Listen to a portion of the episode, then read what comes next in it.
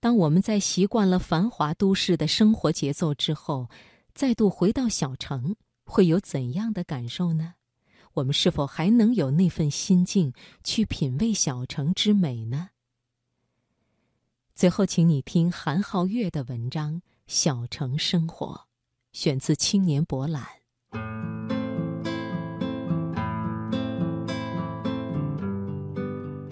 去过的大城市越多，便越喜欢小城。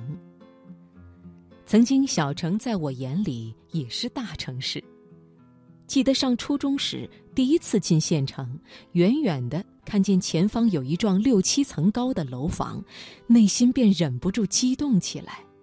原来这就是城市，太壮观了。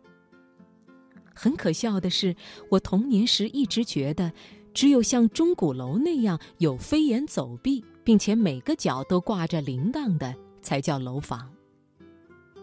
有位作家朋友与我有着类似的经历，每每谈起刚从乡村进城的经历，最爱说的一句话就是：“那一瞬间，我被城市的繁华击倒了。”能理解他，一个少年只见到过土坯泥房、炊烟池塘、猪鸭牛羊，猛地进入一个拥有人潮拥挤的街道、花花绿绿的商场的城市时。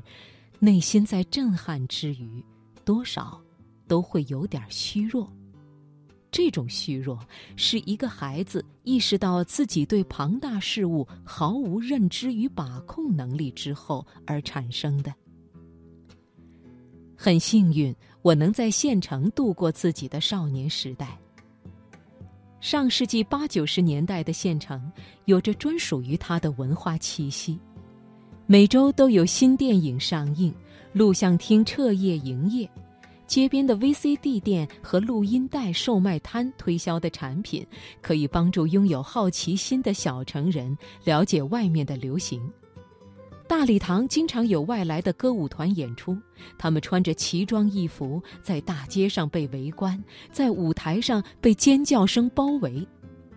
新华书店里的每一本书，仿佛都散发着光辉。广播喇叭每天下午在洒水车出来湿润马路的时候，都会播出好听的钢琴曲。现在看来，觉得这些都不稀奇，但在过去的时代，对于一个青少年来说，已经足够对他产生重要的影响了。比如，我第一次听迈克尔·杰克逊的歌，就是五块钱两盒从录音带摊上买来的。那是长久摆在搁架上无人问津的盒带，拿到手里需要深吸一口气，吹去阳光与尘土在包装盒上共同制造的陈旧气息。在我那间糊满了报纸、逢雨天必漏的狭小偏房中，用录音机把盒带的声音旁若无人地放到最大，直到家长受不了噪音，吓唬我说要把录音机扔掉。小城，或许承载不了大梦想，但小城的确有生活，而且随着时间的推移，你会发现有些生活滋味只能在小城里才能找到。比如骑自行车出门钓鱼，到野外散步接触草木树林，约三五老友小酌，尤其是朋友聚会，不用像大城市那样需要提前几天约定。小城的朋友吃饭从来不用约，一个电话随叫随到。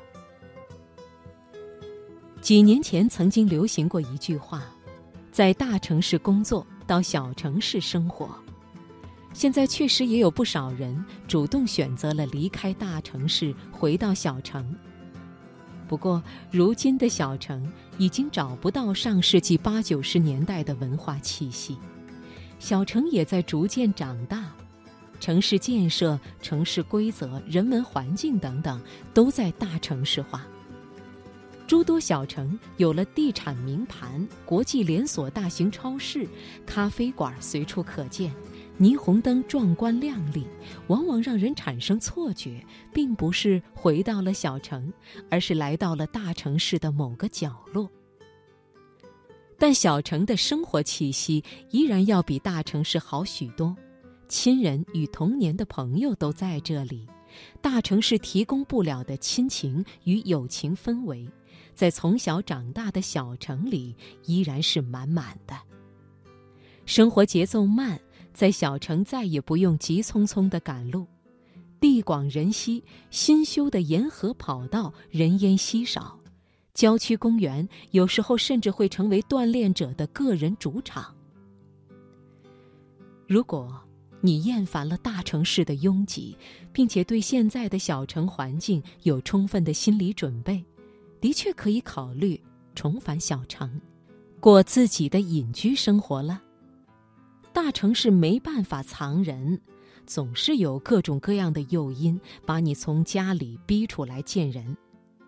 相比之下，想在小城躲起来就容易多了。当你不再是骑着自行车也要大撒把的少年，当你有了一份足够的淡定，那小城生活将会非常适合你。一个人，一座城。人与小城的关系，通过这六个字就可以简单概括。我是相信。